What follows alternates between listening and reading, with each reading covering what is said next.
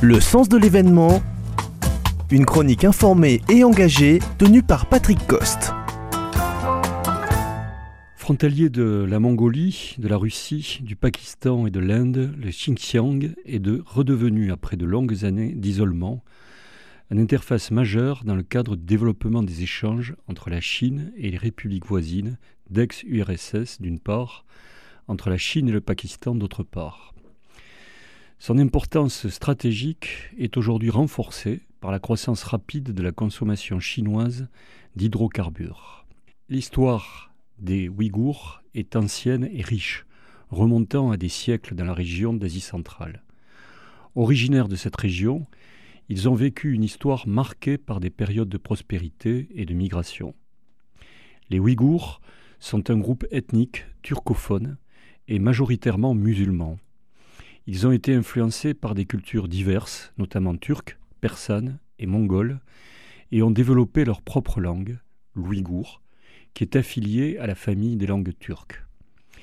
L'influence de la route de la soie a joué un rôle majeur dans la diffusion de la culture ouïghour, favorisant des échanges commerciaux, culturels et religieux. La priorité de Pékin est de stabiliser la région autonome des Ouïghours du Xinjiang, mais malgré la vision nationaliste chinoise faisant du Xinjiang une partie intégrante de la nation depuis longtemps, les populations locales se considèrent souvent étrangères à la Chine. Ces dernières décennies ont été marquées par des tensions croissantes entre les autorités chinoises et les Ouïghours. Les troubles croissants dans les régions d'Asie centrale et pakistan-afghane, liés à l'émergence des réseaux islamistes transnationaux, ont suscité des inquiétudes à Pékin quant à une possible déstabilisation du Xinjiang. Les autorités chinoises, tendant à exagérer la menace de l'islam radical et du terrorisme, justifient ainsi une politique de tolérance zéro visant à réprimer toute forme de contestation. Le Politburo chinois a établi des directives rigoureuses pour maintenir la stabilité du Xinjiang, incluant la purification des institutions locales, un contrôle strict sur les populations, la restriction de la construction de nouvelles mosquées. Parallèlement, Pékin a encouragé l'arrivée de cadres Han dans la région pour renforcer le contrôle.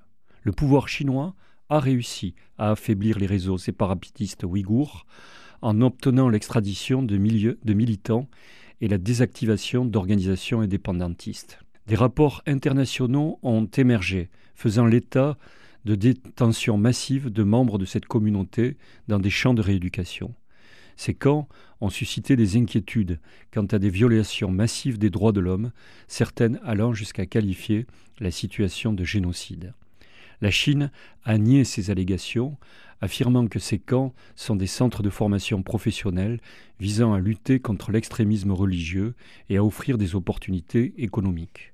Cependant, des preuves documentées et des témoignages suggèrent une réalité bien différente. Surveillance étroite, restrictions sur la pratique religieuse et culturelle, ainsi que des politiques de contrôle social. La situation des Ouïghours demeure un sujet de grande préoccupation, appelant à une action concertée pour garantir le respect des droits de l'homme et la préservation des identités culturelles. Il est crucial que la communauté internationale continue à surveiller la situation et à faire pression pour des solutions qui respectent les droits fondamentaux de cette communauté.